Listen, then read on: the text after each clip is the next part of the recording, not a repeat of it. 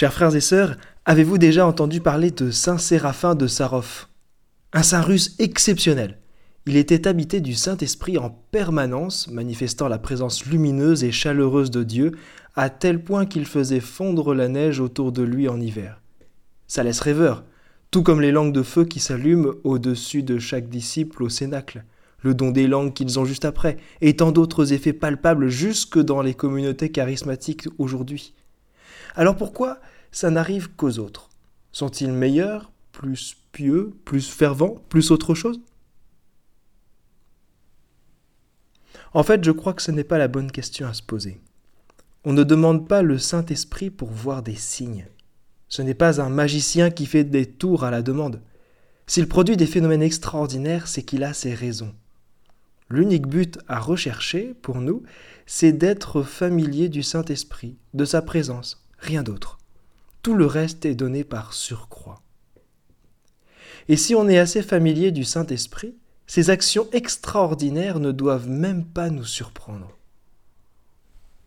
En ce jour où on le met un peu plus à l'honneur, j'aimerais vous partager trois grâces extraordinaires qu'offre l'Esprit Saint d'une manière tout à fait simple et ordinaire.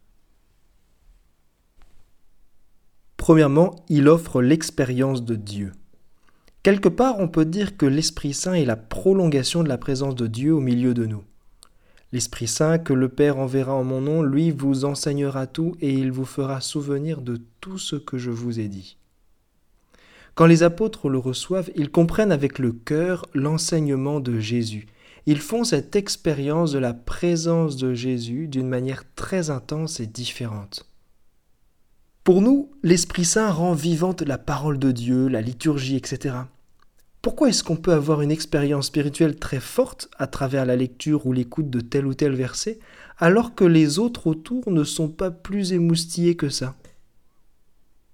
Tout simplement parce que l'Esprit Saint est présent et vient habiter le cœur de la personne qui fréquente la parole de Dieu, qui vit une liturgie, qui prie, etc. C'est directement l'expérience d'un cœur à cœur avec Dieu. L'Esprit Saint offre l'expérience de Dieu, il donne le langage, deuxièmement. Nous les entendons parler dans nos langues des merveilles de Dieu. Il se trouve que l'Esprit Saint a donné cette grâce particulière aux disciples de parler les langues et dialectes qu'ils ne parlaient pas à l'origine. Un autre grand saint qui avait ce charisme était Jean-Paul II. On dit que quand il allait dans un pays pour une rencontre dans l'avion, il lisait une vie de saint en langue locale, et à l'arrivée, il était capable de mener une conversation normalement.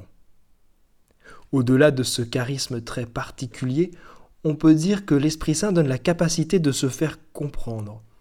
Pour la petite anecdote, au JMJ de Madrid, on nous avait envoyé évangéliser un soir dans les rues deux par deux.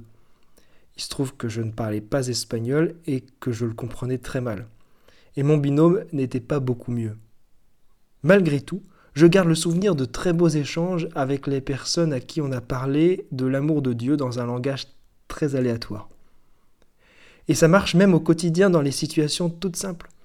Quand on sent qu'un échange va être un peu tendu et qu'on n'a pas vraiment les mots pour discuter, l'Esprit Saint aide à faire passer le message au-delà de la parole souvent maladroite.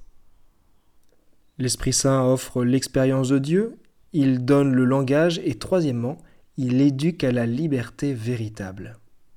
L'Esprit Saint rend libre. La liberté, on peut l'entendre de beaucoup de manières, et à notre époque, c'est plus vu comme la possibilité de faire ce qu'on veut, quand on veut, où on veut. Mais la liberté qui fait grandir, qui nous permet d'être profondément heureux, c'est plutôt l'esprit de service. C'est tout à fait l'évangile du fils prodigue. Le fils aîné qui travaille chez le père est heureux, il a tout ce qu'il lui faut, il vit pleinement sa condition de fils, même s'il ne s'en rend pas vraiment compte alors que le cadet, en pensant acquérir la liberté à l'extérieur, s'aliène petit à petit et devient dépendant de ses pulsions et de l'argent. L'Esprit Saint fait passer d'esclaves à fils de Dieu. Il fait de nous des fils. C'est donc l'Esprit Saint lui-même qui atteste à notre esprit que nous sommes enfants de Dieu. Et comme enfants de Dieu, on est héritier. C'est quand même merveilleux de se dire que l'héritage de Dieu, c'est la vie éternelle. L'Esprit Saint permet de goûter le royaume de Dieu à chaque fois qu'on l'invoque. La liberté véritable, c'est de réaliser ce pourquoi on est fait, la vie éternelle, le royaume de Dieu. Et la bonne nouvelle, c'est que ça a déjà commencé. L'Esprit Saint offre l'expérience de Dieu, il donne le langage, il éduque à la liberté véritable. Conclusion.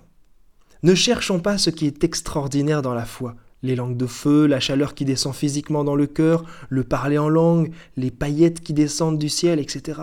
Quand bien même on verrait ces signes, on aurait du mal à y croire et on pourrait s'épuiser à chercher des explications rationnelles.